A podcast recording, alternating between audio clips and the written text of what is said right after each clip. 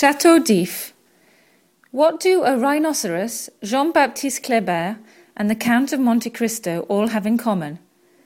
Well, they have all spent time on the small island called Chateau d'If, a 15 minutes ferry ride from the Vieux Port in Marseille.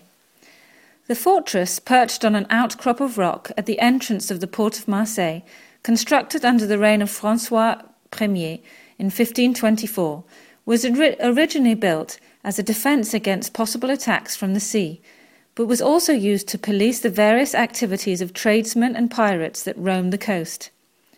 Its isolated location and dangerous sea currents later made it the ideal location for a prison, and it soon became one of the most feared places in France, where political and religious de- detainees were imprisoned and left to die. It is estimated that more than 3,500 Huguenots were condemned to the guillotine here.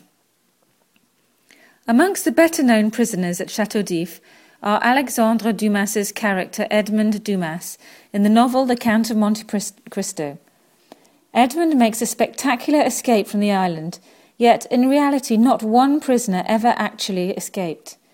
Most suffered and died here, although one famous visitor arrived dead already. General Jean Baptiste Kléber had been assassinated, assassinated in Egypt, and his body, on returning to France, was housed at the Chateau d'If for 18 years, until finally being allowed to return to his birthplace in the north. A more unusual guest also spent time at the Chateau d'If. In 1516, the King of Portugal, Manuel I, decided to give Pope Leon XI the unusual gift of a rhinoceros, and on its way to Rome, a stopover was scheduled at the Chateau d'If. The event caused a stir, as no such animal had ever been seen in Europe, and King Francois Ier even made the journey to see the animal in person. The Pope, however, would get to see the rhinoceros in a different way.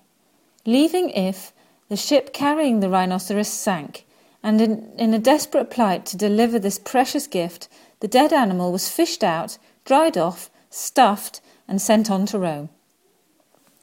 Today, the island is mostly visited by tourists coming to experience stunning views across the sparkling sea to the coast and to see the place where Dumas's novel, novel is set. The island is a short, picturesque ferry ride from the Vieux Port in Marseille and differentiates itself from its neighbours not only by its impressive fortress but also by its harsh geography and nature. The island has just one tree. Rare seabirds nest here, and nature walks and workshops are organised to make visitors aware of the uniqueness of this tiny island. The ferry that takes you there continues on to the island of Frioul, where there is a beach and some cafes. In all, it makes a very pleasant day out.